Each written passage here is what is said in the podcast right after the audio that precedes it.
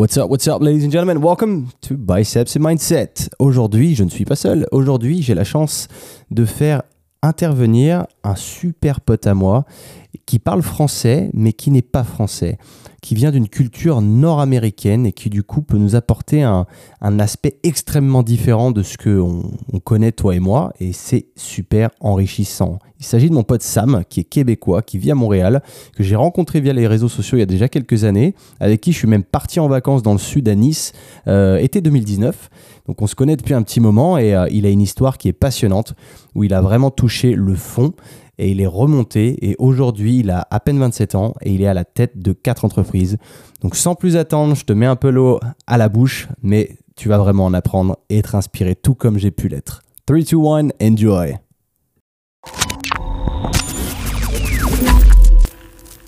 C'est ça que j'aime bien. Ok, what up, what up, Big Sammy, comment tu vas mon pote? Ça va très bien et toi mon cher?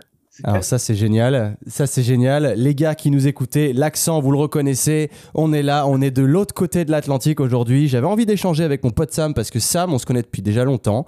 On a, on s'est déjà vu en plus parce que putain exact t'es venu à Nice, on, est, on, on a fait quelques jours de vacances ensemble, c'était génialissime. Et c'est ça qui est beau dans les réseaux sociaux, c'est que ça permet de connecter comme ça avec des gars qui sont à l'autre bout du monde et de devenir bons potes.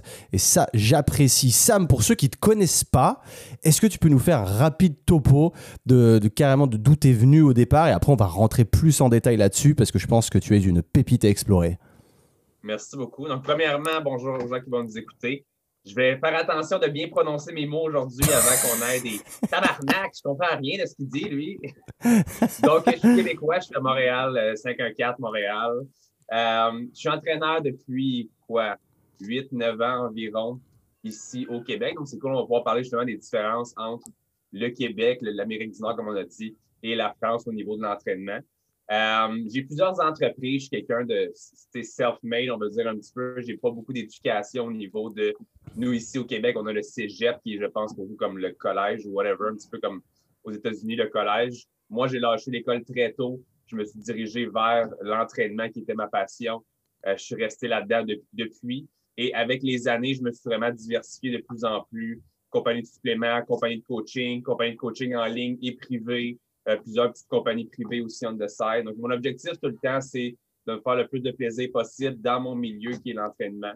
Je considère que je réussis très bien dans, ce milieu-là présentement, euh, même si je suis seulement québécois, seulement français, seulement dans une sphère qui est quand même assez euh, minimaliste, on va se le dire, parce que les Québécois, je pense qu'on est bien vus, mais qu'on est quand même dans un dôme qui est souvent un peu plus fermé au niveau francophone, ce qui veut dire que on a un énorme accent anglophone et on a un énorme accent français, ce qui nous coupe des fois un petit peu euh, du hmm, monde des possibilités. Ah. Donc, euh, c'est qui que je suis, on va pouvoir développer évidemment davantage, mais je suis juste un entrepreneur, entraîneur qui adore ce qu'il fait et qui euh, a beaucoup de tatous. C'est énorme ce que tu dis dans le sens où je, je, rebondissais sur Cégep, je crois que c'est les lycées.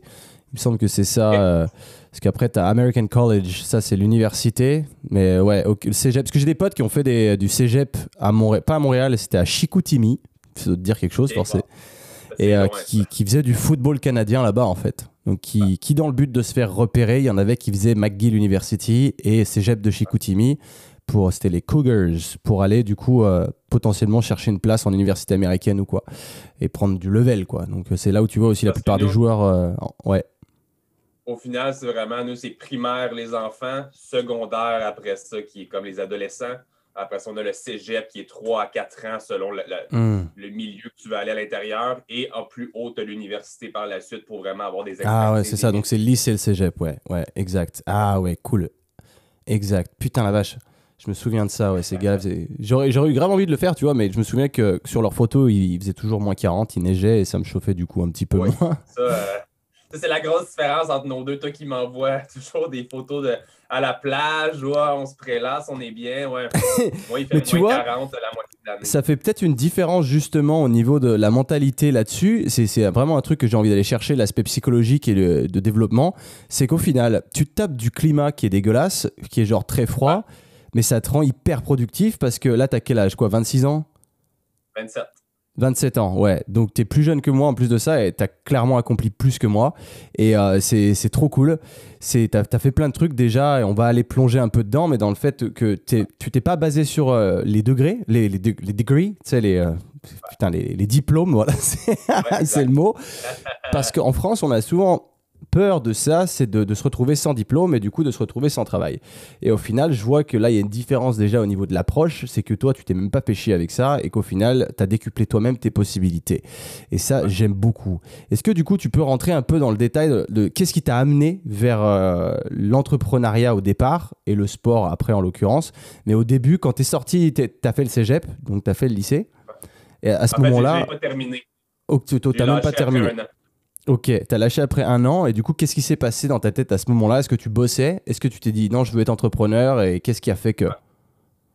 Ben, tu sais, moi, au final, on peut dire que j'ai uniquement un diplôme d'études secondaires, ce qui, au Québec, n'est pas énorme. C'est comme la base à avoir suffisamment pour dire que tu as un petit peu de, de, de, scolarité. Tu sais, je veux dire, je ne hmm. suis, pas un imbécile.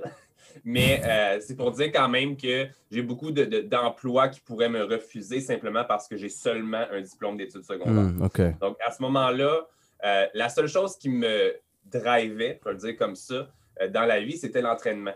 Donc, à l'époque, je travaillais comme cuisinier dans un restaurant déjeuner. Et la seule chose qui me donnait goût à, on va pas dire à vivre, mais à euh, du plaisir dans la vie, c'était mes entraînements à la fin de la journée. C'est la seule chose qui me faisait vraiment du bien.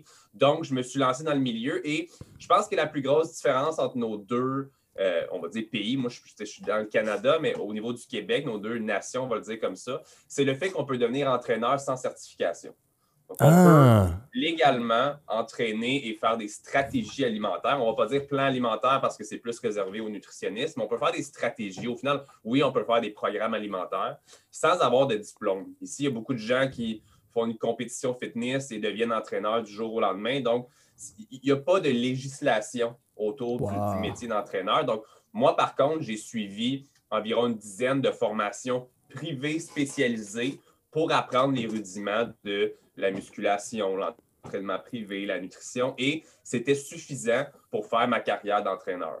Hmm. La seule chose, dans le fond, c'est qu'au bout des années, j'ai tranquillement lancé ma compagnie qui s'appelle Project Physique, Projet Physique. Euh, j'avais déjà une vision que je voulais créer une entreprise de coaching et non pas un self-coach.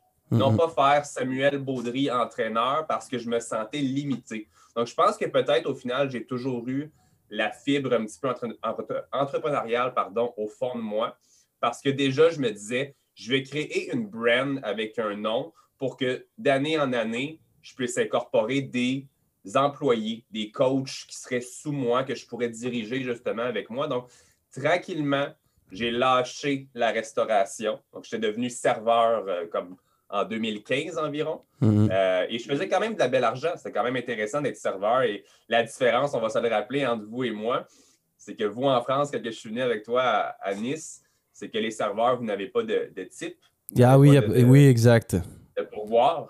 Chez uh-huh. nous, en, une soirée, on peut faire 100, 200 dollars canadiens en pourboire à, à, tous les soirs, simplement parce que chez nous, en Amérique du Nord, c'est commun et pratiquement obligatoire de donner au minimum 15% de la facture en pourboire au serveur pour service rendu. Donc, euh, je faisais de la belle argent. J'étais entraîneur on the side. Et hmm. tranquillement, pas vite, je me suis dit, je dois faire le saut et essayer de, de tout lâcher mon confort pour aller dans une zone grise qui était l'entraînement uniquement, Project Physique. Et je l'ai fait. Ça a été difficile. J'ai mangé des toasts au beurre d'arachide durant plusieurs semaines.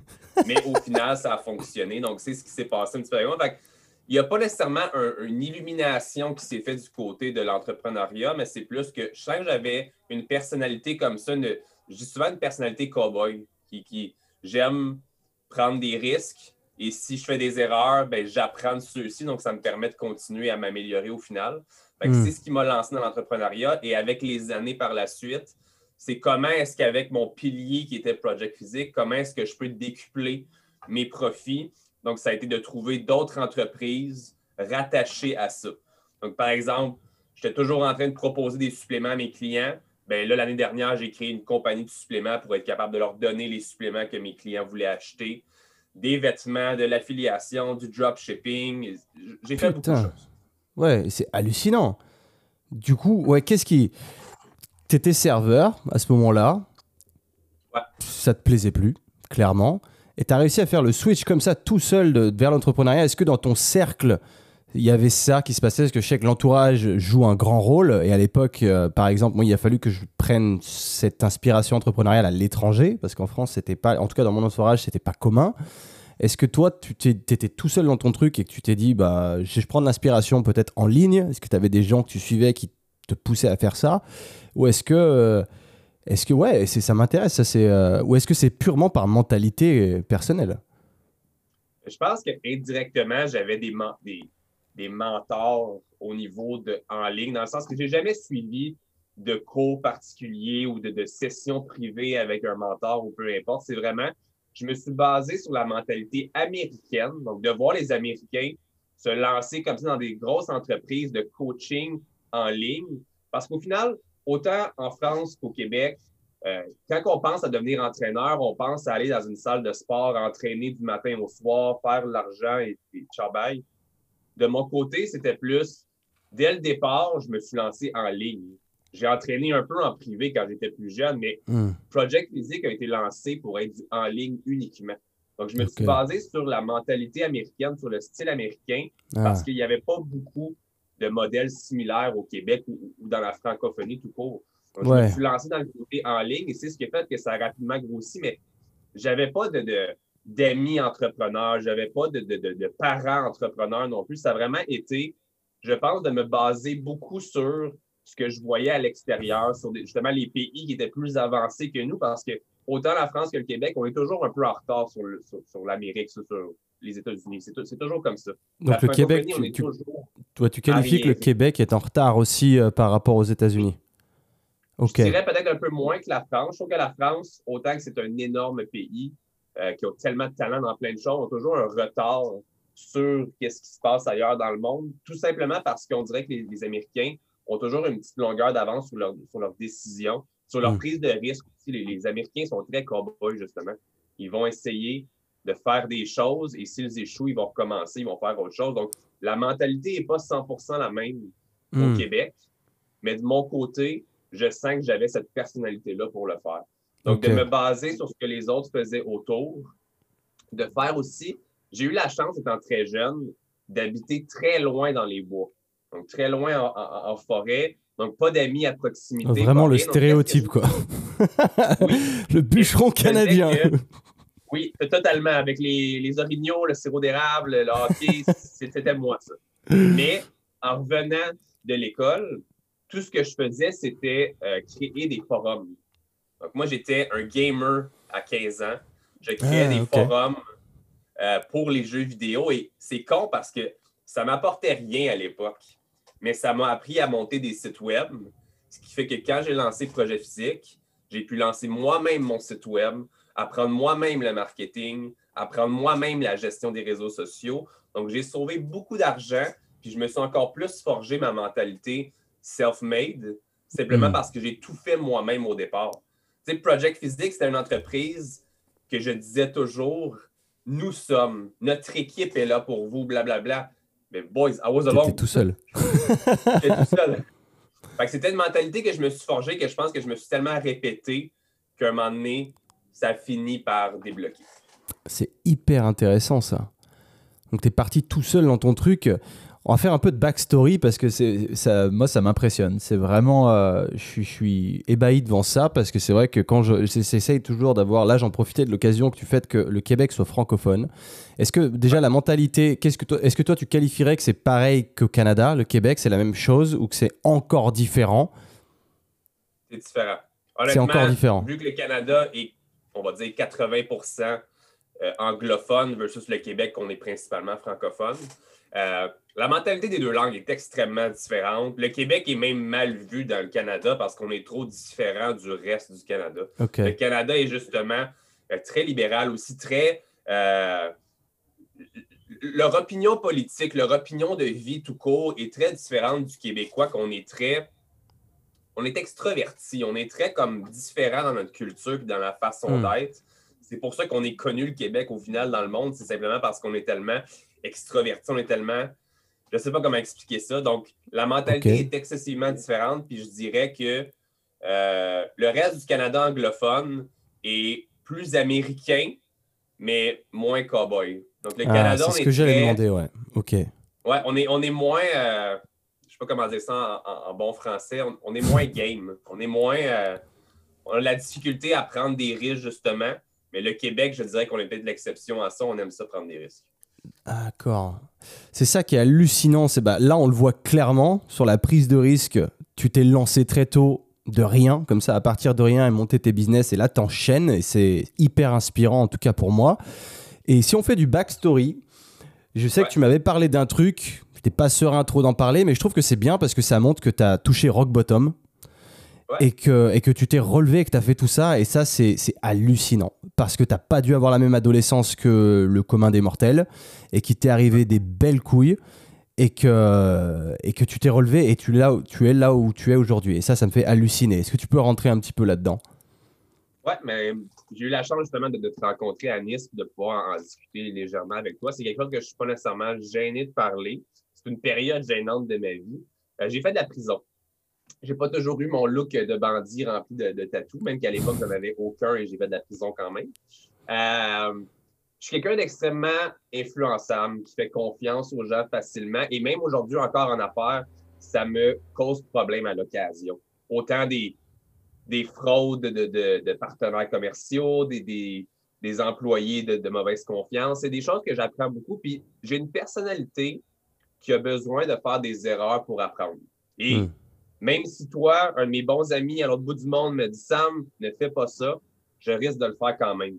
J'ai besoin de me planter et j'ai eu une adolescence, une fin d'adolescence mouvementée parce que j'ai eu tellement d'accidents de, de, voitures en état d'ébriété, j'ai fait tellement de drogue, je me tenais avec des bandits, j'ai tellement eu, tu sais, quand j'ai dit j'habitais dans la forêt, j'ai tellement eu une adolescence tranquille que lorsque j'ai eu mon permis de conduire, nous au Québec, c'est vers 17 ans, on dirait que je me suis rebellé de A à Z. 17 ans, t'as dit le, permis? Ouais. 17 ans, c'est pas 16. ans, le droit de conduire. C'est pas 16 ans. Euh, 16 ans, tu peux avoir un permis probatoire, un temporaire, ce qui veut dire que tu peux conduire avec quelqu'un à tes côtés, mettons un ah. parent. À 17 ans, as l'autorisation de conduire seul si tu as fait un an, je crois, de temporaire. Ah, ok, ok. Donc c'est marrant parce que c'est vraiment entre les US et la France, quoi. C'est entre les deux. Ok, vas-y, je te laisse poursuivre. Donc après ça, justement, c'est là que je me suis rebellé à, on dirait, tout faire de A à Z. J'ai toujours été un, très bon élève en plus à l'école. J'ai jamais eu aucune difficulté, mais j'ai tellement enchaîné les mauvaises décisions que j'ai, comme je l'ai dit, lâché l'école. Je me, je me, traînais avec des bandits, des gens de, de mauvaise fréquentation. Et justement, j'ai commencé à faire confiance à des gens que j'ai pris comme mentor, comme, comme tu sais, almost like a big brother to me. C'est mhm. genre, je voulais tellement être comme ces gens-là que j'ai fait des mauvaises décisions. J'ai vendu des stéroïdes, j'ai vendu de la drogue, j'ai gardé de grosses quantités de drogue à la maison aussi. Quand c'est pas ma personne, dans le sens que je suis pas comme ça, je suis pas un consommateur, je suis pas. Et ça m'a évidemment amené à vendre à un agent double de la hmm. drogue et à me faire arrêter par la suite. Et j'avais, je crois, 20 ans à l'époque. Petit Sam pris dans un fourgon de police euh, à se faire accuser d'être un grand trafiquant parce qu'au final, je gardais à la maison des choses qui ne m'appartenaient pas. Hmm. Mais lorsqu'on a eu une descente policière à la maison, on a trouvé le gros magot à la maison de Sam. Forcément. Donc, on a l'air du gros trafiquant. En tout cas, tout pour dire que euh, par la suite, après de longues procédures judiciaires, j'ai dû, euh, comment on dit ça, euh, m'avouer, coupable. Mm-hmm. Et j'ai écopé de 10 mois de prison ici au Québec. Et nous, je ne sais pas comment ça fonctionne chez vous, mais on a des termes qui s'appellent le 1 tiers ou le 1 sixième. Ce qui veut dire que selon votre bonne conduite, vous pouvez sortir à une peine réduite avec des conditions. Donc, de mon côté, je suis sorti au 1 sixième de ma peine, ce qui veut dire qu'après deux mois et demi environ, je suis sorti de prison pour revenir à la maison avec un an de probation, de rencontre avec des spécialistes. J'avais un agent attitré que je devais téléphoner pour dire je suis à la maison entre telle heure et telle heure. Euh, et j'étais déjà propriétaire de projets physiques j'étais déjà. Tu sais, là, on est en, en 2021. J'ai été finalement en prison en 2017. Donc, ça fait quatre ans. Projet physique est là depuis six ans. Donc, j'avais déjà ma compagnie qui commençait à rouler. J'avais déjà mes projets secondaires qui commençaient à rouler. J'avais déjà une notoriété en ligne de Hmm. plus en plus là. Et je suis simplement disparu de la carte pendant deux mois et demi. Et je commence aujourd'hui à en parler un petit peu plus ouvertement, mais à l'époque, c'était plus comme ah, j'ai fait une dépression.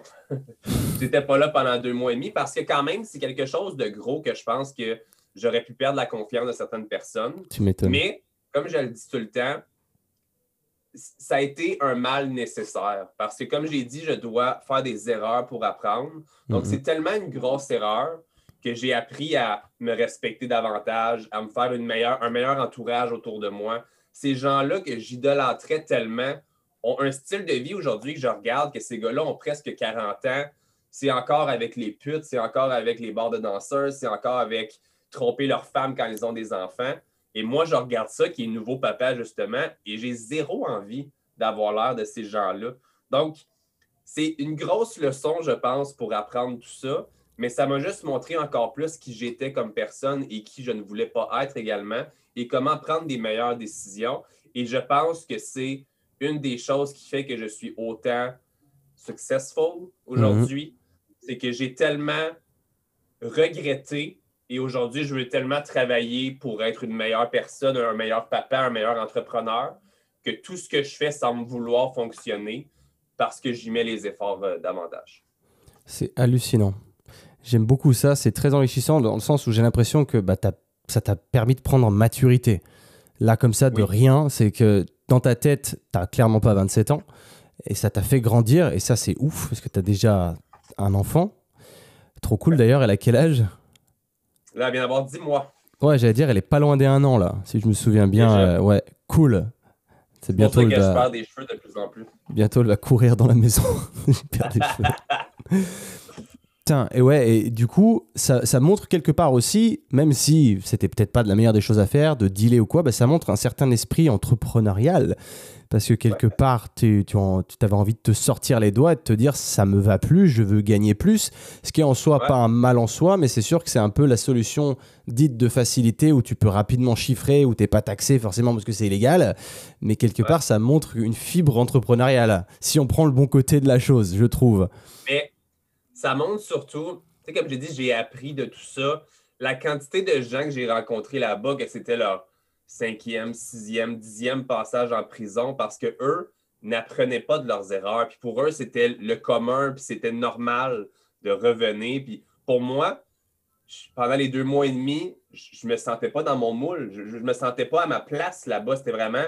Je suis quelqu'un qui est tellement extroverti, tellement besoin d'exprimer, de communiquer, d'être avec les gens, d'être. Puis au final, j'étais pris dans une cage. Tu sais, c'est vraiment ça que j'ai été Mm. pendant deux mois et demi. Puis par la suite de sortir, ben, c'est évident que jamais, jamais de ma vie, je retournerai. Donc, jamais je vais reprendre des décisions qui pourraient potentiellement me faire aller là-bas au final. Parce que oui, j'ai gagné beaucoup d'argent quand je l'ai fait à l'époque, les stéroïdes, les- les- les- la drogue, etc. Et j'avais beaucoup d'argent chez moi à cage, j'avais des piles. J'ai tout perdu. J'ai tout perdu au final. La police a tout pris, tout, tout a été saisi. J'ai rien eu de bénéfique à tout ça, à part perdre de l'argent, perdre la confiance de, de personnes. J'ai perdu des amis avec ça, des gens qui ne voulaient plus être associés à moi euh, après ça. J'ai perdu ouais. beaucoup. J'ai eu peur de perdre plus que ça. J'avais ma femme à l'époque qui était ma, ma, con- ma- ma copine, mais c'était une relation qui était toute fraîche, qui était presque que nouvelle de quelques mois. Et là, tu as ta copine qui se fait dire ton copain s'en va dix mois en prison? Parce que quand tu te fais dire ça, tu ne dis pas Ah, c'est sûr que tu vas sortir après deux mois et demi. Bien Tu sûr. te dis Puis il va pour dix mois, on verra qu'est-ce qui va se passer. Et ma femme est restée à la maison, s'est occupée de ma maison, s'est occupée de mon chien, s'est occupée de mon chat, a, a été là pour moi, plus que jamais, elle venait me voir à chaque semaine là-bas. Donc, c'est un autre point que je veux rajouter quand même, dans le sens que moi, j'ai appris de tout ça, puis ça m'a permis de, de plus jamais faire ces mauvaises décisions-là. Mais ça l'a aussi consolidé mon désir de vouloir être entrepreneur, de vouloir travailler encore plus fort légalement, parce que je fais plus d'argent aujourd'hui que j'en aurais jamais fait avec la drogue, dans le sens que je suis pas euh, Pablo Escobar, là, je veux dire, je vais pas faire des millions avec la drogue. Aujourd'hui, je fais beaucoup plus d'argent dans la légalité et j'ai une relation qui est euh, beaucoup plus forte que pratiquement n'importe quelle relation parce qu'on a vécu quelque chose d'unique et de difficile. On a vécu quelque chose que jamais je vais pouvoir ne pas faire confiance à ma femme parce qu'elle est restée là. Je sais qu'elle ne m'a pas trompé, je sais qu'elle n'est pas allée voir ailleurs, je sais qu'elle a été là pour tenir le fort à la maison. Et pour moi, ça veut tellement dire beaucoup que c'est pour ça que ma relation fonctionne aussi bien aujourd'hui aussi. Hmm, ouais, donc c'était déjà Florence à l'époque. Ouais. Cool. C'est beau de voir des relations qui tiennent comme ça. C'est vrai que euh, moi, j'ai du mal à rentrer là-dedans parce que j'ai juste pas rencontré une personne qui me fasse vibrer autant. Mais euh, je trouve ça ouf. Et il y a aussi l'aspect, bah, tu as construit une famille malgré le fait d'être entrepreneur à plein temps et de bosser comme un ouf, parce que là, clairement, on fait ce podcast à 14h chez moi, toi, il est 8h du mat, donc euh, tu es déjà déter et je pense que tu es levé depuis longtemps. Ça ressemble, à quoi, ça ressemble à quoi une journée chez toi?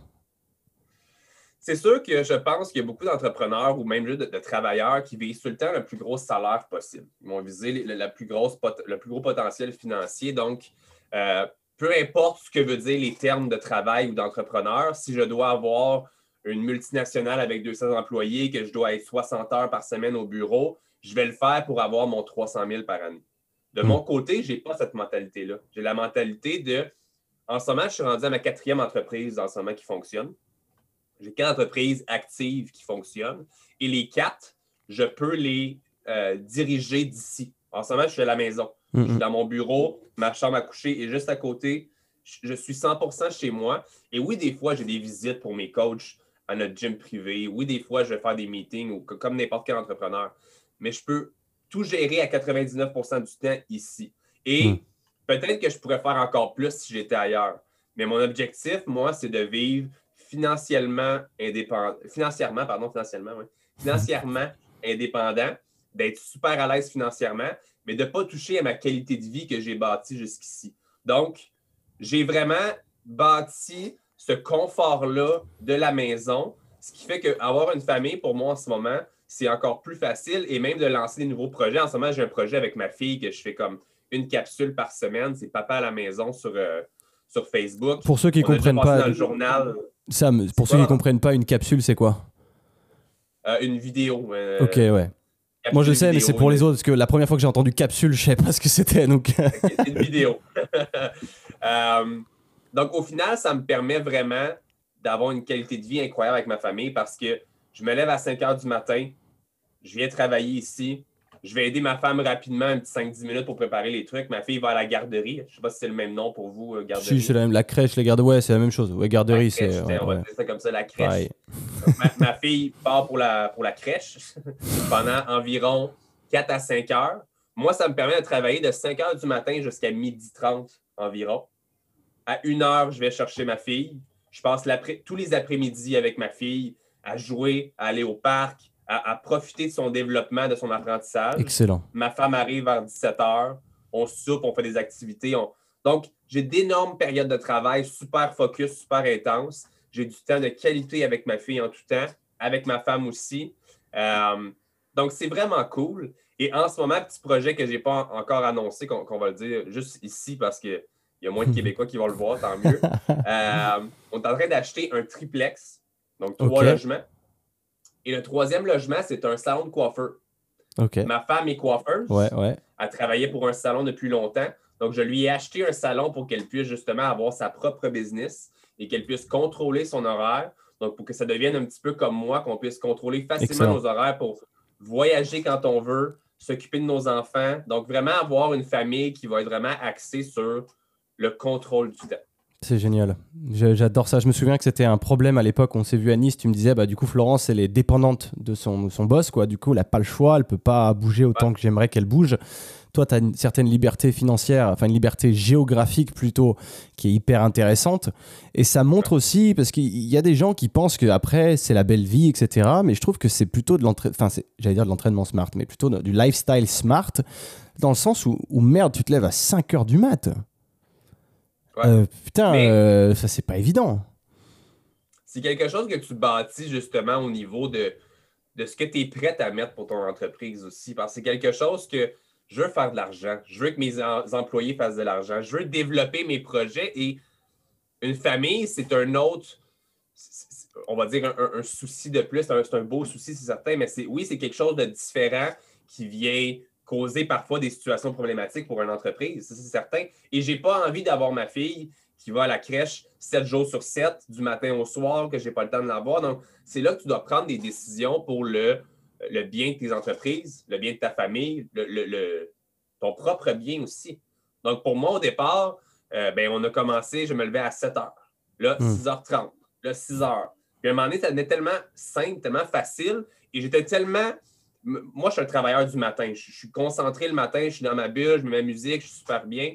Donc, c'est rendu facile pour moi de le faire à tous les jours. 5 heures, c'est rendu. Des fois, je me réveille sans alarme à 4h45. Hmm. Euh, petite douche froide, on vient dans le bureau. Oh, sérieux? tu prends une douche froide le matin à cette heure-là? Bro, il fait moins 40 ici à, l'année. c'est pas faux. Je au froid, là. Parce que c'est marrant que tu, euh, tu, entames le sujet de la douche froide et c'est un truc que tu fais tout le temps toi ou ça a été est-ce que tu as été inspiré par le net ou est-ce que tu avais envie de faire ça tout seul? Parce que moi je sais que perso c'est une habitude que que j'arrive pas à mettre en place et que j'ai pas spécialement envie parce que ça me, casse les couilles. C'est j'aime pas ça. Et toi comment t'as fait pour rentrer ça comme ça dans ton truc et que ça devienne normal surtout à 5 heures du mat quoi? Encore là, la différence que j'ai, je pense, c'est qu'il y a beaucoup de personnes qui suivent des trends ou des choses pour ouais, c'est ça. Euh, des, trucs physiques. Moi, tu, sais, mm. tu, me connais un peu, j'ai longtemps dans les, dans les compétitions, j'ai été un extrémiste, stéroïdes, diète abusive, entraînement deux fois par jour, tout ça pour être plus en shape. Mm. Aujourd'hui, je suis dans une mentalité où je veux me conserver physiquement le plus possible. Je suis beaucoup moins musclé qu'à l'époque et c'est parfait comme ça. Je me sens plus athlétique, plus flexible, plus cardiovasculairement plus, plus stable. Mm-hmm. je peux jouer au tennis, je peux aller faire du hiking.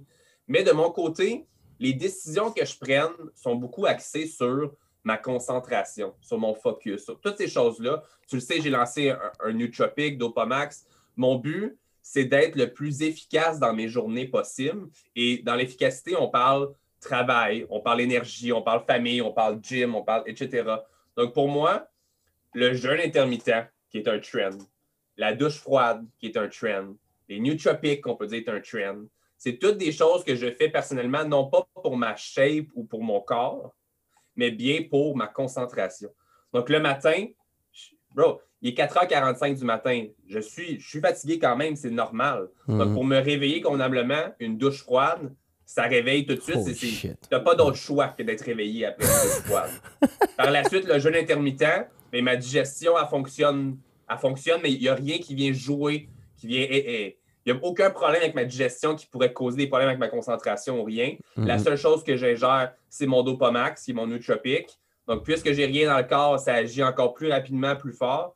Donc, c'est toute une formule qui me permet, dans 5 heures et quart du matin, d'être assis ici et d'être pratiquement en transe devant mes trois écrans, de pouvoir être super efficace, de répondre rapidement à mes courriels, de tout ça tout a été créé et pensé pour être un entrepreneur plus efficace.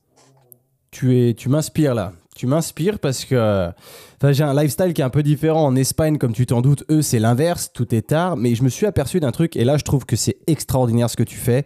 C'est que tu mets en place ta routine tôt le matin. Ok, cool. Mais tu te stops à genre 13 heures et à partir de là, tu passes du temps pour toi, avec ta fille, etc. Et ça, j'admire énormément parce que c'est quelque chose que j'ai beaucoup de mal à faire moi-même.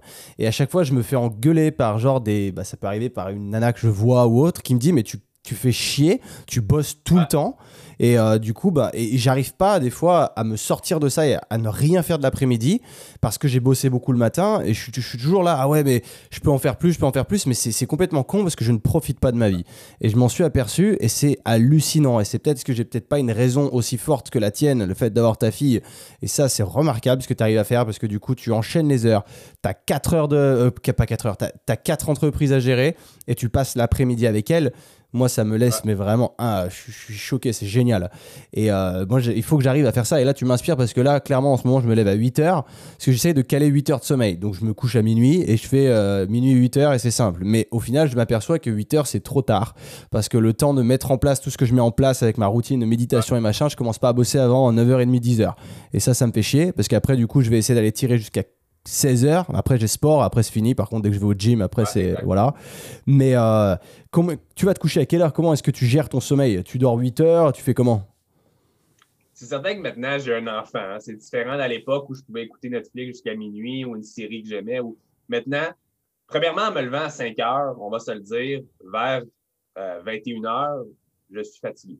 J'ai envie d'aller me coucher. Donc, avec un enfant aussi, on a une routine de dos qu'on doit mettre en place juste normalement. Donc, ma fille, vers 8h30, on va la mettre au lit. Et c'est pas mal le même temps où on va aller, moi et ma femme, au lit, écouter un petit épisode de quelque chose ou peu importe. Donc, vers 21h30, 22h, gros maximum, je dors. Parce que hmm. c'est bien beau rester réveillé pour écouter ou whatever, mais sinon, qu'est-ce qu'on fait de différent à ces heures-là? Honnêtement, moi, impossible que je travaille la nuit. Impossible hmm. psychologiquement, ça ne me va pas. Donc, de me coucher vers 22h et me réveiller vers 5h, c'est 7 heures de sommeil pour moi. C'est amplement suffisant de mon côté. C'est 6h30, 7 heures de sommeil que hmm. j'ai besoin. Si je dors 8 heures, que je me suis couché vers 21h, tant mieux. Mais de mon côté, c'est tout ce que j'ai besoin pour être efficace le lendemain et pouvoir faire ça. Mais tu parlais de justement de, d'avoir construit un horaire comme ça, mais ça m'a pris des années à le faire. Et moi aussi, longtemps, euh, d'ex-copine ou même Florence au départ, euh, j'avais de la difficulté à lâcher le travail. Ou sinon, c'était mon cellulaire du matin au soir. Le soir, à 21h, on répondait à des clients. Puis c'est difficile parce que tu ne veux pas perdre aucune opportunité de, hmm. clients, de, de, vente, de peu importe. Donc, tu es toujours en train d'essayer de donner le maximum. Et je me suis rendu compte que, par exemple, de mon côté, je gère les médias sociaux de toutes mes entreprises et même de d'autres entreprises que je gère pour des amis aussi depuis 5-6 ans. Tous les lundis, c'est une journée que je prends au complet pour les médias sociaux. Cette semaine, je me sens que j'en ai assez, j'en ai marre de faire ça tous les lundis et je perds des heures incroyables que je pourrais mettre sur d'autres choses, d'autres projets plus importants. Donc, c'est là un moment donné aussi que tu dois te poser des questions de quelle est la valeur de ton temps et quelle est aussi la valeur monétaire de ton temps. Ce qui veut dire qu'en ce moment, je vais engager une, fille qui va travailler pour moi tous les lundis à faire ça de mon côté. Je vais la payer, je ne sais pas, un certain montant de l'heure qui va lui donner peut-être 100 dollars dans sa journée. Donc, je vais perdre 100 dollars, mais je le sais que le 5-6 heures que j'aurais mis pour faire ça, je sais que je vais faire beaucoup plus que 100 dollars juste à cause du temps que je vais réussir à mettre sur d'autres choses. Hmm. Donc, c'est là un moment donné aussi qu'il faut voir ses priorités. Puis, déléguer des tâches, c'est mon plus grand problème de mon côté parce que c'est difficile de faire confiance aux gens. C'est difficile d'avoir la qualité euh, de service rendu que tu voudrais tu n'auras jamais la même chose que toi, tu vas mettre de ton côté. Tu as une façon d'opérer, tu as une façon de faire les choses, mais d'avoir quelqu'un qui peut faire les choses pour toi à un certain montant de l'heure, si tu peux lui montrer à faire 90% de perfection comme toi au moins, ça va t'enlever tellement un stress, tellement des tâches que tu n'aimes pas. Tu vas pouvoir faire plus d'argent, puis tu vas pouvoir plus facilement gérer ton horaire aussi. Donc, moi, c'est ce que j'ai fait depuis les dernières années. Et c'est ce que je compte faire d'ici les prochains mois. Et c'est pour ça que je gère quatre business. Parce que mes hmm. quatre business, je ne suis pas 100% seul à l'intérieur. J'ai des employés, des gens de shipping, des gens au service à la clientèle, vente, toutes des choses que de mon côté, ce n'est pas ma passion, ce n'est pas ma force. Ça prend beaucoup de mon temps. Donc, de mettre ça à d'autres personnes plus qualifiées qui font un certain montant de l'heure, qui m'en font faire encore plus de l'heure personnellement, ça a une valeur inestimable. C'est hyper percutant. C'est hyper percutant, tu as totalement raison. Je regarde, c'est vrai que putain, il y a plein de changements qu'il faut que j'implémente dans ma vie, mon pauvre, et merci à toi parce que là, c'est vrai, je rebondissais sur un truc. Tu as dit, tu vois, tu vas te coucher à 22h max, et tu te dis, c'est vrai que dans ces horaires-là, qu'est-ce que tu peux faire de productif en vrai? Qu'est-ce qu'on fait? Parce que moi, je me pose, à chaque fois, je fais ça et je me dis, tu vois, genre à 20h, admettons, je mange ou quoi, après, j'ai plus rien à faire, je vais me poser devant un film. Et après, il est 22h et je me dis, mais en fait, j'ai encore du temps. Ouais, mais pourquoi faire? Est-ce que regarder un autre film, est-ce que c'est rentable? C'est complètement con. Et j'ai cette base de me dire, il faut que je me couche à minuit. Alors que si, je, au lieu de regarder un deuxième film, j'allais me coucher, parce que ça sert à rien de regarder deux films, ça sert à rien de regarder un seul déjà. Mais du coup, de me lever à 6 heures, tu vois, c'est quelque chose que je devrais vraiment mettre en place. Et c'est hyper percutant. Et j'espère que ça va en aider plus d'un. C'est hyper inspirant, mec. J'en écoute des tonnes de films, j'en écoute des tonnes de séries. Je suis un, cinéphile, whatever. J'aime la télévision, j'ai un enfant, on écoute des films de princesse, c'est normal. Vous écoutez les films, ouais. Vous oui, on est rendu là. là. Mais... on écoute. Tu, dis ça comme ça. mais une fois que tu vas avoir réussi à changer ton horaire, de te lever à 5 heures, à 6 heures, par exemple, vers 22 heures, tu vas vouloir te coucher. Tu ne seras pas capable de, combattre le sommeil. Donc, ça devient naturel, puis tu t'enlèves un petit peu le, je ne sais pas comment dire ça, le sentiment de Ah, je, manque des journées, je manque du mm. temps de mes journées parce que je ne me couche pas à minuit puis je ne peux pas finir mon film. Mais c'est pas vrai. Parce que le film, on s'en fout. Quand tu commences à avoir une copine ou quelque chose, une vie commune, ça peut être autre chose. L'horaire peut être plus difficile, mais une fois que tu as instauré tes limites, puisque toi, tu veux réellement, ce qui veut dire te lever tôt, travailler intensément, avancer tes projets et avoir un maximum de temps justement pour ta relation, tes projets personnels autres que business, tes amis, ton entraînement, ton sport. C'est des choses que à un moment donné, tu te rends compte que moi, c'est pratiquement comme si j'avais deux journées dans mes journées. Hmm. Parce que de me lever à 5 heures et travailler jusqu'à 13 heures, on dirait que c'est une journée tellement que je travaille. Bien sûr. Et le reste de ma journée, le travail est de côté. Je reste disponible pour les employés ou pour des situations urgentes en tout temps, mais il n'y en a pas beaucoup à gérer. Et le reste, ben, on va dehors, on va au parc, on va jouer, on va jouer dans la neige quand c'est l'hiver, whatever. Voilà. Tu, lâches l'affaire et tu, tu, tu, déstresses, quoi. tu relaxes et tu profites. C'est vraiment cool. Il faut que je fasse ça. aussi. Il faut vraiment que je fasse ça. Tu sais quoi, tu m'as inspiré. Demain, je me lève à 6 h. Let's go. Demain, je commence comme ça parce que je me rends compte à quel point j'ai. Euh, ce que je me disais toujours, ok, je peux gérer mes horaires comme je le veux. Quand tu es entrepreneur, c'est aussi le, plus dur, c'est d'avoir cette fameuse discipline. Et tu as des gens qui galèrent justement à ça. Et le fait d'avoir un cadre quand tu es salarié, bah, tu pas d'autre choix que de te lever à, je sais pas, 7-8 heures ou peut-être avant, encore une fois, pour être à l'heure au travail. Et malgré tout ça, malgré la liberté que l'entrepreneuriat, entre guillemets, te donne, parce que beaucoup de gens voient ça comme ça, quand moi, il y a des gens qui voient que j'habite en Espagne et qui sont, ah, le mec en vacances à l'année, vous n'avez pas compris. C'est que toi, là, tu te lèves à 5 heures du mat, tu te lèves deux fois plus tôt qu'eux, et au moment où eux se lèvent, tu as déjà été productif pendant qu'eux, ils émergent avec leur café, quoi. Et ça, ça me laisse vraiment admiratif parce que c'est ça, c'est ça, c'est ça. Il faut vraiment que je fasse ça. Comment est-ce que, là, tu as quatre boîtes, comment tu splits ton temps pour gérer? Ça peut être une bonne, euh, une bonne leçon là-dessus, parce que tu vois, rien que moi, je travaille activement sur deux projets j'ai bah, je fais Sync comme tu sais et j'ai ma j'ai un peu en fait je suis derrière toi parce que j'ai un peu comme projet de physique qui est la, la Playbook Academy tu sais j'essaye j'ai là j'ai pris un coach tu vois avec moi donc c'est génial. Et petit à petit j'aimerais bien grossir aussi le truc sur un concept un peu très niché mais euh, ça me demande aussi du temps. Et je me dis que j'ai envie de travailler sur un troisième aussi. Et c'est voilà c'est un peu compliqué Comment est-ce que toi, tu arrives à gérer comme ça Comment tu alloues ton temps? Est-ce que tu fais un peu de tout ou est-ce que c'est vraiment, là, il y a un bloc d'horaire, une heure, là, c'est ça, et etc., etc. Ce qui est difficile quand tu as plusieurs entreprises, c'est autant d'un côté, je ne sais pas si vous avez cette expression-là en France, la vache à lait. Donc, une entreprise qui, qui, génère le plus, de cash. Ouais, ouais. le plus. Et tu as la compagnie qui est la plus émotionnellement investie. Ce qui veut dire que pour moi, de mon côté, Project Physique, c'était ma première entreprise, c'est mon bébé, c'est celle que je suis le plus émotionnellement investi à l'intérieur. Donc, c'est là hmm. que j'ai mis le plus de temps euh, durant des années. Au cours des dernières années, j'ai commencé à faire plus d'argent avec d'autres projets secondaires.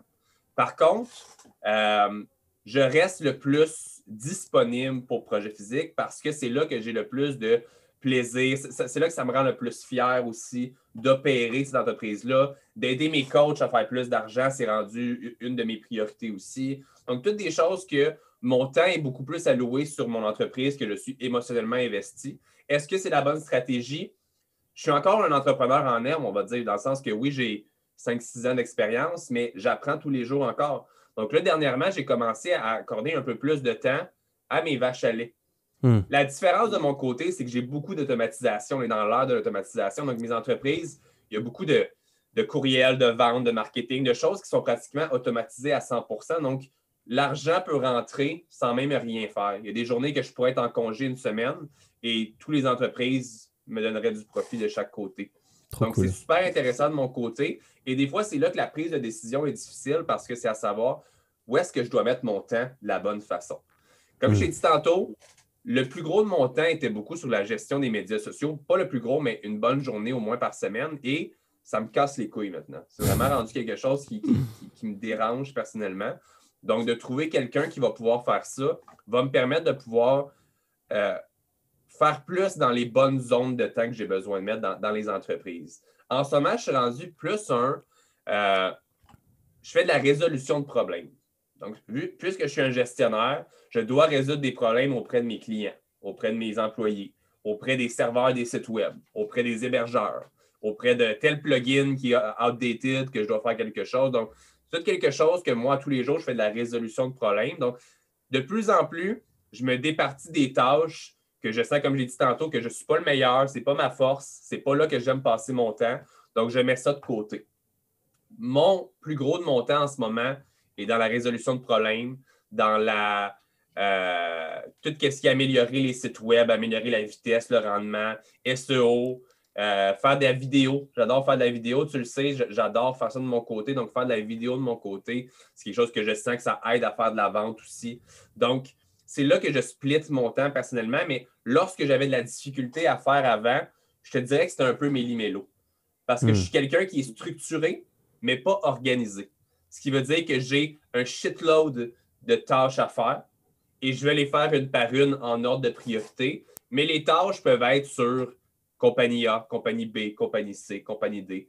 J'ai certaines choses qui sont obligatoires à chaque semaine. Donc, à tous les jours, la première chose que je fais, courriel. Tous les lundis, c'était médias sociaux.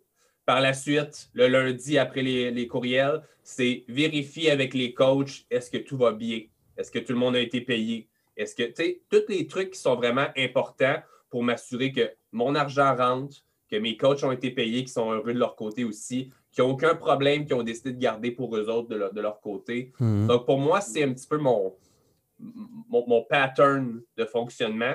Mais quand tu es entrepreneur avec plusieurs compagnies, à tous les jours, tu as des tâches différentes à, faire. À tous les jours, tu as un nouveau problème, tu as une nouvelle affaire à régler. Et de mon côté, je, je suis chanceux.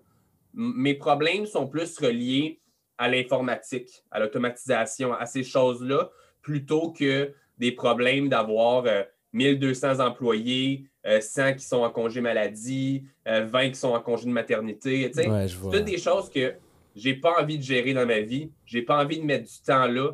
Donc, de mon côté, c'est plus de garder mon cercle fermé, faire le plus possible. C'est vraiment ça que je veux dire, je pense. Faire le plus possible d'argent dans le commun du possible avec le moins de responsabilités possible. Comme par exemple, en ce moment, peut-être qu'un jour, je vais avoir un gym privé à moi. Peut-être, peut-être que j'aimerais ça.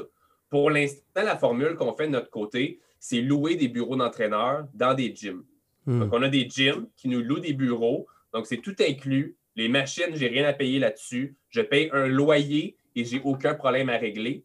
Donc, ça me permet d'avoir des entraîneurs dans plusieurs villes au Québec. Donc, mon champ de travail est élargi parce que Projet Physique peut offrir des coachs dans plusieurs différents endroits, ce qui est super puissant. Et responsabilité est pratiquement à zéro parce que je n'ai pas besoin de payer de l'eau, l'électricité, les taxes. Je paye un loyer, je gère mes employés, tout le monde est heureux, tout le monde fait de l'argent et moi, je peux rester ici ou aller jouer avec hmm. ma fille l'après-midi. Comment tu marches du coup avec ces, euh, ces coachs? C'est des freelances qui, du coup, bah, plus ils ont de clients, plus ils sont payés. Est-ce que toi, tu les payes genre euh, tu leur donnes un fixe ou, euh, ou alors c'est eux, ils, tu les aides à trouver des clients et après ils se payent là-dessus? Parce que là, tu, les loyers, c'est toi qui les payes? Ouais. C'est toi qui les payes. Moi, ce que je fais de mon côté, j'ai deux différents types de coachs. J'ai des coachs qui sont, par exemple, j'ai un kinésiologue qui a presque 50 ans, qui a beaucoup d'expérience, qui se cherchait un endroit et que financièrement ne voulait pas nécessairement euh, dépenser. Il était plus stressé financièrement. Hmm. Et j'ai des employés qu'on a nous-mêmes formés, parce que tu sais, on a une académie d'entraîneurs aussi qui forme légalement des entraîneurs au Québec. Donc, on forme nous-mêmes des coachs maintenant, donc on peut après ça les prendre et les faire travailler avec nous. Donc, on a deux belles façons de fonctionner. L'entraîneur qui a plus d'expérience, premièrement, est payé plus cher de l'heure que les autres. On y va un peu des fois dans le principe de coach senior et coach junior. Bien sûr. On y va un petit peu comme ça. Donc, le senior, qui a de l'expérience, des diplômes, des années, beaucoup d'années derrière lui, a un plus gros salaire de l'heure. Et moi, ce que je fais, c'est vraiment, je gère tout ce qui est marketing, vente, payer le matériel dans les bureaux, payer le loyer des bureaux. Je m'occupe de tout. Le coach est payé de l'heure. Et si le coach entre un client à lui ou quelque chose, il doit me donner un pourcentage de ce client. Bien sûr. Et tous mes coachs présentement ont 90% de ma clientèle. Je dis ma clientèle parce que c'est la clientèle que Projet Physique a acquérie, ce qui veut dire ah, par le marketing. C'est pas eux qui vont chercher, ouais. C'est vraiment le vendeur, parfait, vous voulez rencontrer l'entraîneur, telle heure, tel jour, vous rencontrez Jade au bureau à Mirabel, vous allez la rencontrer, on prend le paiement par la suite en ligne, donc moi j'ai l'argent au complet, et aux deux semaines, je paye mes employés sur la quantité d'heures qu'ils vont travailler avec nous. Hmm. c'est vachement cool. Putain, Sam, tu m'impressionnes quand même. Hein. C'est vraiment hallucinant et c'est top. Et c'est hyper inspirant parce que tu vois, malgré tout, en France, cette approche-là, bah, je ne la connais pas vraiment. Et euh, c'est toujours difficile de trouver des gens euh, dans le sens où se faire un cercle d'entourage comme ça qui est d'être de se considérer comme le plus bête de la pièce. Tu sais, quand tu rentres dans une pièce, si t'es si le plus intelligent, t'as rien compris. Parce que tu voilà et, là c'est cool parce que euh, même malgré le fait que j'ai de l'expérience de mon côté et que j'ai pas mal bougé à, travers le monde bah tu m'impressionnes de ouf et euh, moi ça me fait kiffer de faire partie enfin de te considérer comme étant partie de mon entourage. Et ça c'est cool. Et euh, je pensais à un autre truc du coup en termes de c'est vrai que en termes de mentalité, on, parle la même langue, mais on n'a pas du tout la même approche. L'approche européenne, l'approche nord-américaine sont extrêmement différentes. Comment toi, parce que j'ai des amis qui sont français qui vivent à Montréal depuis de nombreuses années et ils ne parviennent pas à connecter avec des Québécois euh, sur, sur un plan plus, plus poussé, genre tu vois comme toi et moi par exemple.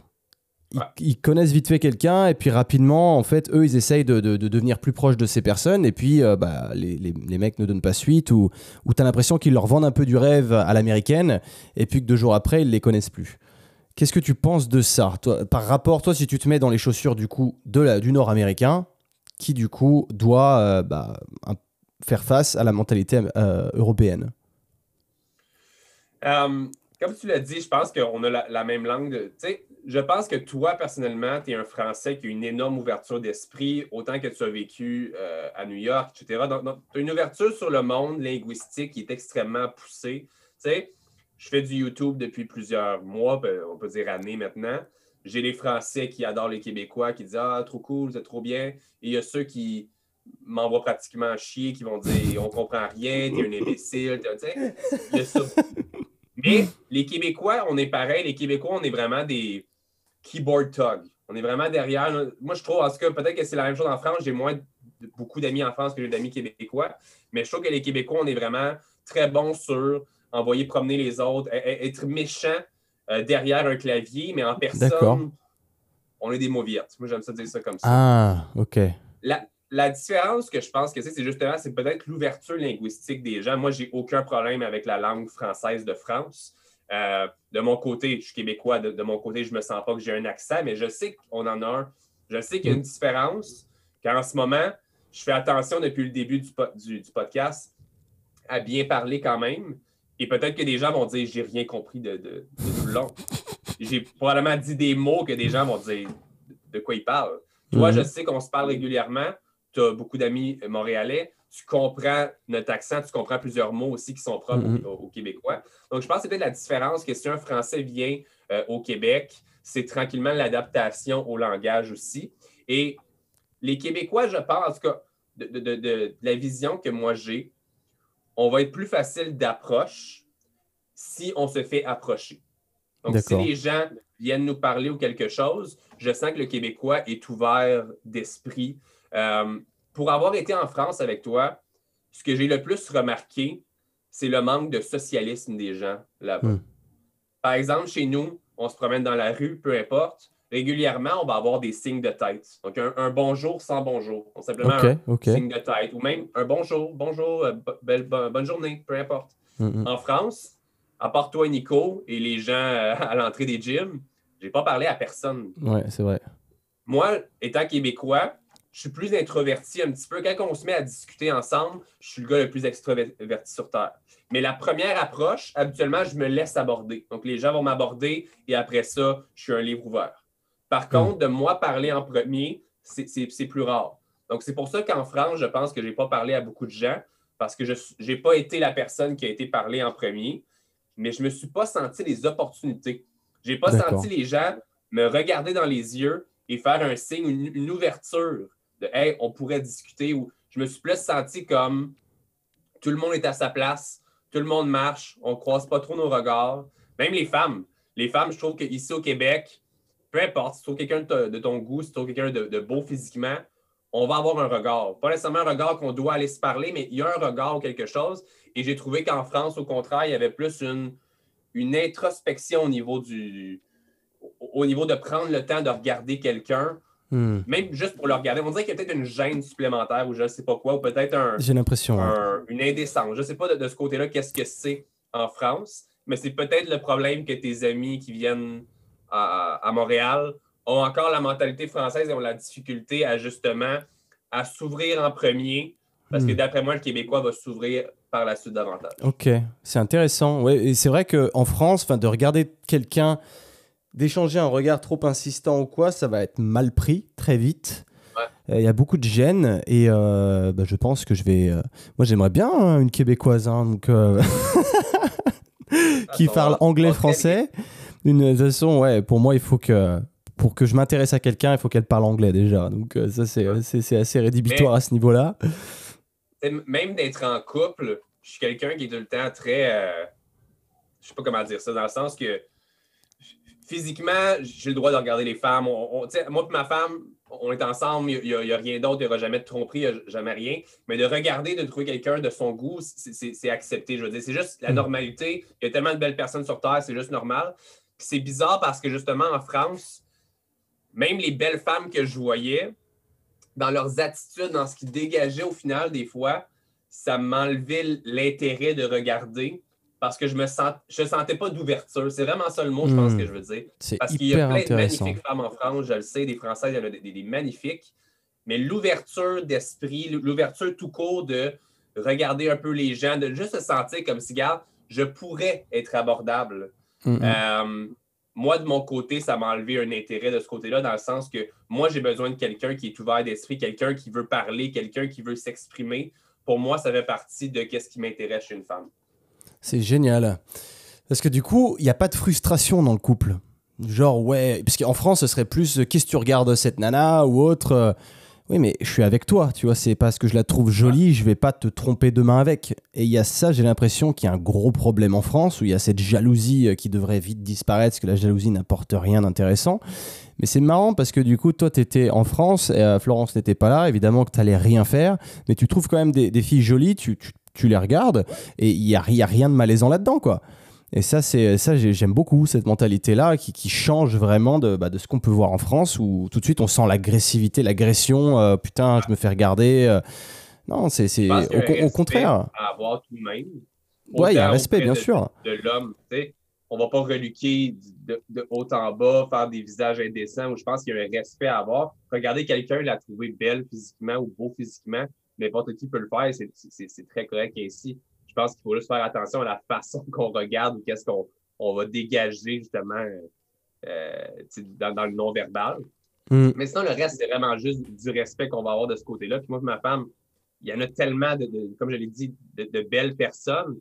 Mais de juste regarder, puis même des fois, on va se le dire, hey, il était vraiment beau ce gars-là, il était vraiment belle cette, cette femme-là. Parce que ça n'a pas d'indécence de dire ça. C'est pas grave justement, on est ensemble. Puis quand les gens commencent à comprendre que dans les relations, on va loin comme discussion, mhm. mais il y a tellement. Tu sais, physiquement, ma, femme, je la trouve magnifique. Puis je, sens qu'elle me trouve beau de mon côté. Il y a des gars bien plus beaux que moi, je le sais. Il y a des femmes plus belles qu'elle, je le sais. C'est le tout qui va justement mhm. créer la relation parce que sa personnalité, euh, comme j'ai dit, l'aventure qu'on a vécue ensemble, sa façon d'être avec ma fille aussi, sa façon d'être avec les gens autour, c'est vraiment un tout qu'on achète, on va dire, au final dans une relation parce que la beauté, c'est super important. Après ça, on peut parler de sexe, etc. C'est d'autres topics qui sont super importants. Mais si vous avez juste une belle femme avec juste du bon sexe, puis que le reste du temps, c'est zéro intéressant, euh, je vous garantis que votre relation soit est vraiment pitoyable, soit euh, c'est une question de jour avant que ça se termine. Je suis d'accord là-dessus, ouais. complètement. C'est intéressant. Est-ce que, ouais, petit point rapide sur le, au Québec, les, les, personnes en général, est-ce qu'elles sont amenées à ne parler que le français ou est-ce qu'elles sont incitées quand même à développer leur anglais? Il y a beaucoup, beaucoup de euh, francophones de pur sang, on va dire zéro anglophone. Euh, tu sais, je ne sais pas si, tu connais un peu l'histoire du Québec, on a déjà eu comme des votes pour être un Québec libre, ce qui veut dire être Mm. un, un pays en tant que tel. Ouais. De mon côté, je suis zéro un Québécois qui veut être seul. On est un, un des endroits les plus taxés sur Terre. Je sens juste que si on fait ça, on va se faire violer encore plus au niveau des taxes. Donc, de mon côté, c'est restons canadiens et canadiens-français, c'est parfait. Donc, il y a un mix au Québec de Canadiens anglais qui sont au Québec, un petit peu moins qu'ailleurs. Mais sinon, il y a beaucoup de francophones pur sang. Ceux qui ont le plus gros accent euh, québécois sur Terre, Ouais. qui sont qui parlent pas aucun mot en anglais à part euh, toaster puis euh, banana. C'est comme la seule petite mot qu'ils sont capables de dire. là. Mais je te dirais que les gens comme moi, ouverts d'esprit, qui veulent être ouverts sur le monde, moi, je suis un petit peu comme toi dans le sens que Mm. mon français est important, ma communication avec les Français est importante, ma communication en anglais est ultra importante parce que c'est une grande partie du monde qui se doit. Ah, je t'ai perdu. Fuck, man. C'est bon, je t'entends. Est-ce que tu m'entends encore? Je, je t'entends. Je te vois juste plus, mais je te- je t'entends. Je pense que ma caméra a peut-être over euh, chauffé. C'est Anyway, pas grave. Sinon, on coupera ce dernier sujet-là. Non, mais de toute façon, c'est là, ça faisait un peu plus d'une heure, donc je pense qu'on est, on est bien. Mais euh, ouais, je, repensais en fait à, à merde, mais mon, mon couple d'amis qui vit là-bas depuis presque 10 ans, mine de rien maintenant, et euh, ils ne, tous les deux, ils ont un petit peu amélioré l'anglais, tu vois, mais ils parlent pas anglais. Si on est clair, ils, ils sont pas bilingues. Et euh, je me demandais de quoi ça venait. Est-ce que du coup, au Québec, c'est vraiment purement français, quoi? On te pousse pas à parler anglais en général? Non, honnêtement, il- la majorité des endroits, même dans le, le choix des, de tes noms de marque, de, tes- de ton nom d'entreprise au Québec, il y a des choix linguistiques obligatoires à avoir vers la francophonie parce Hmm. qu'on est un endroit qui est fièrement français. Donc, il y a plusieurs choix qu'on doit faire. Les- les- les- L'étiquetage doit être bilingue, donc il doit être anglais Oui, et français, sinon tu peux rendre ton prix au, ton, ton produit au Québec. Donc, c'est des choses importantes. Je te dirais qu'il y a des gens qui sont uniquement anglais, qui parlent très mal le français, et c'est des gens qui sont mal vus ici. C'est des gens que ils vont rentrer dans un magasin, ils vont parler uniquement anglais, et tu as peut-être des gens autour qui vont dire Hey, parle français, on est au Québec ici. Waouh. Enfin, tu me diras, en France, tu, retrouves, que- tu retrouves ouais. ça aussi, quoi. Ouais. Donc, ouais, c'est quelque part un peu fermé aussi. Et tu dois avoir toutes les provinces. À la limite, Montréal est peut-être plus ouvert de ce côté-là, mais euh, sur les provinces, tu vas être encore plus fermé. Parce que Montréal est très, euh, comment dire ça, multiculturel, multi-ethnie, beaucoup de, de- de gens qui sont, comment tu dis Hmm. ça, importés, qui sont qui ont d'autres nationalités, de d'autres Ouais, pays. des expats. qui sont des, des- des réfugiés ou peu importe. Euh, tandis qu'ailleurs, si tu vas justement à, à Chicoutimi ou autre, euh, c'est des endroits qui sont vraiment euh, dans le champ. C'est- vraiment euh, la nature à son plein, à son C'est plein les potentiel rednecks canadiens. C'est vraiment purement québécois. c'est moi, les... je vois ce que tu veux dire. Cool. Eh ben, c'est génial. Est-ce que tu aurais un petit conseil pour quelqu'un qui, qui veut se lancer sur quelque chose et qui n'est pas trop serein de lui ou un conseil en général, je dirais, pour optimiser sa vie? Parce que clairement, toi, tu es plein de hacks et euh, de tips que, comme quoi tu as réussi à optimiser et à rendre ta journée pleine euh, de manière efficace. Quel, quel est ton meilleur conseil? Je dirais c'est très vague hein, ce que je suis en train de te demander. Oh, du, ouais. du coup, il n'y a aucune, euh, aucune limite. Ça peut aller sur n'importe quel type de sujet, mais ça m'intéresse étant donné que bah, ta culture est différente de la mienne et de très certainement de tous ceux qui vont nous écouter. Du coup, toi, qu'est-ce qui te viendrait en tête comme ça qui, te, qui pousserait les gens euh, soit à l'action ou euh, un conseil de vie? Je sais pas. euh, quelque... Ouais, ouais. je suis très vague, mais euh, Ouais. si tu as quelque chose, je prends. Ça, va être plate comme conseil, c'est certain, mais peut-être pas vous baser sur mon expérience passée de- d'essais-erreurs et de grosses erreurs et d'apprentissage, mais je pense vraiment que dans la vie, il faut apprendre à se lancer un moment donné. Il y a beaucoup, on a beaucoup de rêves, on a beaucoup d'ambitions, on a beaucoup de choses qu'on veut accomplir et on a toujours peur de se lancer. Donc, je pense vraiment que c'est de faire le test et d'essayer. Pas besoin de tout lâcher, sa carrière, sa famille, son whatever, pour se lancer en affaires ou dans le projet qui nous intéresse. Je pense qu'on peut le faire on the side, mais c'est vraiment d'essayer. Le, pire qui peut arriver, c'est perdre un peu d'argent, perdre un peu de temps, perdre, tu sais, c'est pas quelque chose qui va euh, être irrécupérable au final si vous prenez les bonnes décisions. Je pense vraiment que c'est de se lancer, d'être créatif. Justement, en tant qu'entraîneur, il y a tellement de gens qui voient juste la vision entraîner en salle de sport. Mais je pense que c'est un bon exemple que tu peux avoir mille et une différentes façons de diversifier tes revenus en tant qu'entraîneur et justement construire quelque chose d'assez gros au final. Et tout ce que ça a pris au départ, c'est un petit peu de couilles pour se lancer. Donc, c'est ce que moi, je dirais vraiment, c'est un moment donné, euh, la vie est courte, la vie, justement, mérite d'être vécue à son plein potentiel. Donc, je pense que c'est vraiment de se lancer à 100% et d'être prêt à avoir des, échecs et des erreurs et d'apprendre de ceux-ci, mais de ne pas lâcher, d'être constant.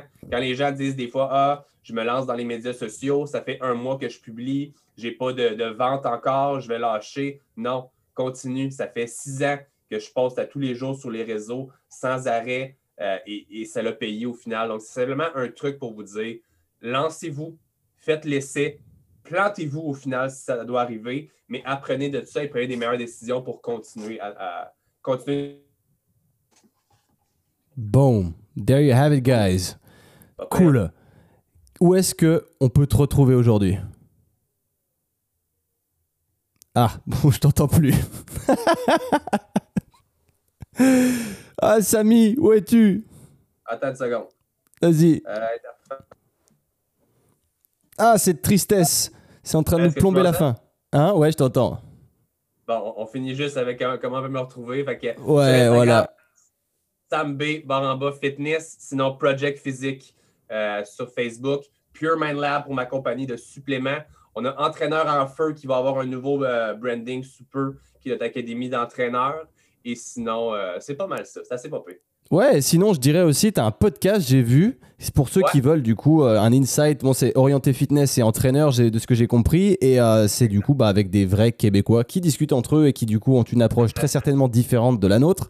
Donc s'ils veulent te retrouver là-dessus, comment ça s'appelle? Sur euh, Spotify, Apple Podcasts, YouTube ou Facebook, vous recherchez le show des entraîneurs. Le show des entraîneurs. par euh, l'Académie d'entraîneurs, entraîneurs en feu. Et à toutes les semaines, on lance un nouveau podcast. Trop cool. Trop, trop cool, Samy. Eh ben, je te remercie infiniment d'être intervenu aujourd'hui. Euh, c'est toujours un plaisir d'échanger avec toi, mon pote. Ben, merci à toi, mon, très cher Quentin. Merci aux gens qui nous ont écoutés. J'espère que vous avez bien compris qu'est-ce que j'ai dit aujourd'hui et euh, au plaisir de vous parler euh, très prochainement. Boom! Ok, podcast is over. Bon, j'espère que tu as kiffé l'insight de Sam. Comme toujours, n'oublie surtout pas de mettre une petite review. Tu sais comment ça propulse le podcast. C'est comme le référencement, mon pote. Si tu veux que le podcast euh, décolle, il faut le partager. Il faut mettre une petite une review, un commentaire, un, un 5 étoiles tous tralala. Mais je t'en remercie infiniment. Merci encore aussi pour tous les retours que je reçois sur Instagram chaque jour. Ça me fait chaud au cœur. Tu sais que dès que moi j'ai l'impression d'avoir un impact positif humainement sur ta vie, quoi qu'il puisse être, ça me, ça me rend extrêmement reconnaissant. Donc merci encore. On se revoit la semaine pro. Peace